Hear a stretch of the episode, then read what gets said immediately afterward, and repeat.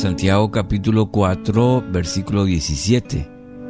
El que sabe hacer lo bueno y no lo hace, comete pecado. Título para hoy, pecados de omisión. Mucho énfasis se ha hecho eh, dentro del ámbito de la iglesia en el cuidado que debe tener el discípulo, el creyente, de no cometer pecados. El concepto que se maneja mayormente es el que el de evitar comportamientos y actividades que la Biblia específicamente cataloga de pecaminosas. De esta manera, eh, entonces, el Hijo de Dios busca eh, no participar de nada que pueda dañar su relación con el Señor, eh, como por ejemplo la, mentira, el engaño, las relaciones ilícitas, la corrupción, soborno, que puedan hundirlo en su vida espiritual. Evitar estos pecados podría llevarnos a una falsa sensación de seguridad al no encontrar, por ejemplo, en nuestras vidas ninguna de las manifestaciones más visibles del, del pecado, de la maldad. Pero aquí el apóstol Santiago lleva el concepto de esta entrega a un plano eh, más profundo. Nos está diciendo que para vivir una vida aceptable delante del Padre, no alcanza únicamente con evitar el mal. Aunque esto sea una parte importante, evitar el mal, sí, claro que es una, un aspecto muy importante de nuestro compromiso, de nuestra relación con Dios. Pero para vivir la vida espiritual en toda su plenitud, en toda su dimensión, debemos eh, estar dispuestos a involucrarnos con aquello que sabemos que es bueno. Esa es la otra parte, la otra cara de la moneda, como se dice.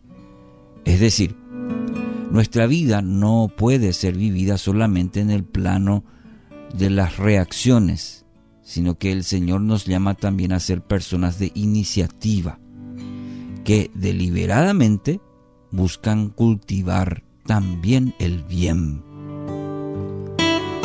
Entender esta verdad, mi querido oyente, puede librarnos de una vida de comodidad, donde nuestra principal actividad simplemente consiste en en no transitar por el camino errado. El Señor, sin embargo, nos llama a estar activamente involucrados en promover, promover el bien y extender el reino. Quiere decir que nuestra fe nos obliga a imitar el compromiso de nuestro Padre que, viendo nuestra condición perdida, ¿qué hizo? Y tomó la decisión de hacer algo al respecto. ¿Eh? No se quedó ahí, sino que actuó en consecuencia. Tomó la decisión de hacer algo. Entonces, del mismo modo nosotros, al ver a nuestro alrededor personas atrapadas en el pecado, la maldad, debemos hacer a un lado nuestros propios intereses para trabajar activamente en buscar el bien el bien del prójimo. Aquí eh, en Santiago desea que entendamos que no hacer lo bueno es tan condenable como hacer lo malo. A veces creemos que con solamente evitar, ah, ya está todo bien. Pero lo bueno lo estás haciendo. ¿Eh? Examinemos por un momento por ejemplo, la parábola del buen samaritano. Para muchos de nosotros la actitud del sacerdote, la actitud del levita, que pasaron ahí al lado nomás el hombre herido, fue de negligencia.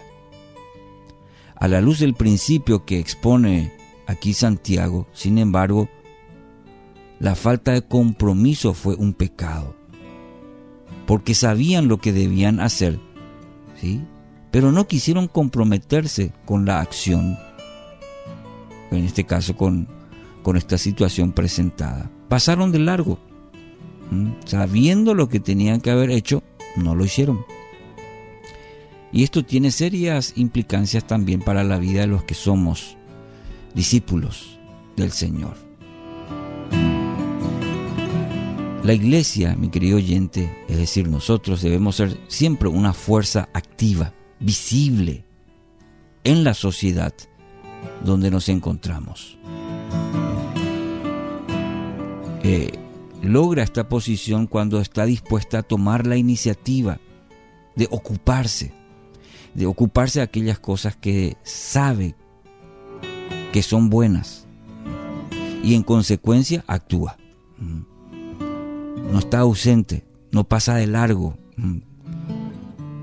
Dios nos llama a nosotros, a usted y a mí, a que estemos constantemente animando, animando a aquellas personas que están a nuestro alrededor, vecinos, compañeros de trabajo, amigos, iglesia, todos aquellos que Él coloca en nuestro camino a diario. Usted y yo estamos llamados a hacer lo bueno. Eso es parte muy importante de nuestra vida, nuestra vida como hijos de Dios, como siervos.